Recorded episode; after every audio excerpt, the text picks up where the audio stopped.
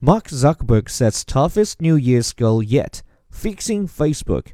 CEO reveals this year's personal challenge as site faces relentless criticism over spreading of misinformation and the damage to users' mental health.